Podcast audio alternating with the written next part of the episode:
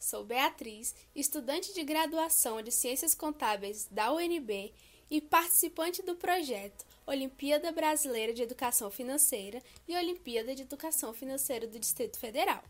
E hoje, dando sequência à nossa série Conexão Rápida do projeto Contabilidade Conectada, que visa trabalhar brevemente sobre alguns temas, eu vim falar sobre a importância de poupar e manter uma reserva de emergência.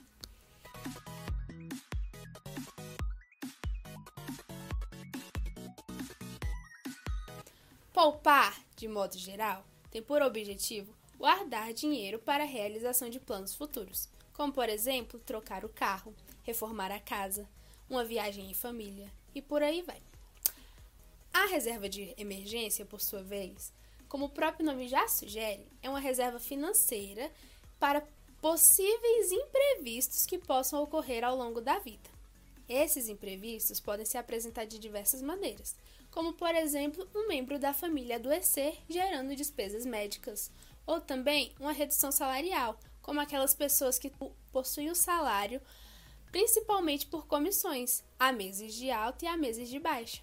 Temos também como um exemplo esse momento de pandemia em que vivemos, que afetou algo diversos segmentos econômicos. O objetivo da reserva de emergência não é o rendimento, mas sim manter esse capital acumulado guardado em um local seguro, que não ofereça o risco de perda e que seja possível sacá-lo assim que a necessidade surgir. Ou seja, mantê-lo guardado em um investimento seguro e de alta liquidez. O contrário acontece quando falamos do dinheiro poupado para planos futuros.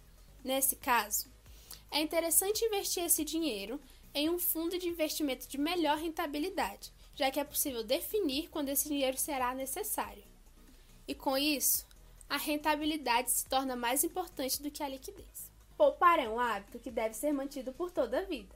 Porém, destinar esse dinheiro poupado para a construção da reserva de emergência pode ser interrompido ao chegar num determinado valor e retomado caso essa reserva seja utilizada e necessite ser reposta.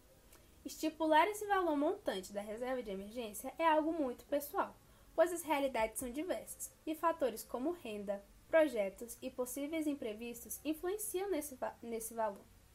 Cabe a cada um analisar as possíveis surpresas de acordo com a sua realidade e calcular um valor que te traga tranquilidade caso isso aconteça.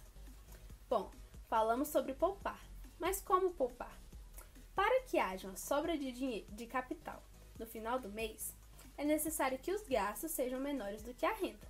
Para isso, o primeiro passo é mapear os seus gastos mensais, discriminando-os em categorias como alimentação, transporte, lazer e anotando até o mínimo dos gastos, como por exemplo, se todo dia o seu serviço após o almoço você compra uma sobremesa de R$ reais, isso pode te render um gasto de R$ reais no final do mês. Feito esse mapeamento, é possível fazer um estudo do que é um gasto realmente necessário e do que é supérfluo e pode ser cortado ou reduzido. Quando os gastos são altos e de difícil contenção, fazer uma renda extra pode ser um aliado muito importante nesse processo de economizar. Para equilibrar os gastos e conseguir realizar uma reserva financeira, é necessário uma educação financeira, que é construída aos poucos com o hábito, disciplina e responsabilidade. Espero que vocês tenham gostado. Se inscrevam aqui no canal, pois terão outros vídeos nesse modelo. Curtam o vídeo, segue aqui as páginas do nosso projeto e é isso.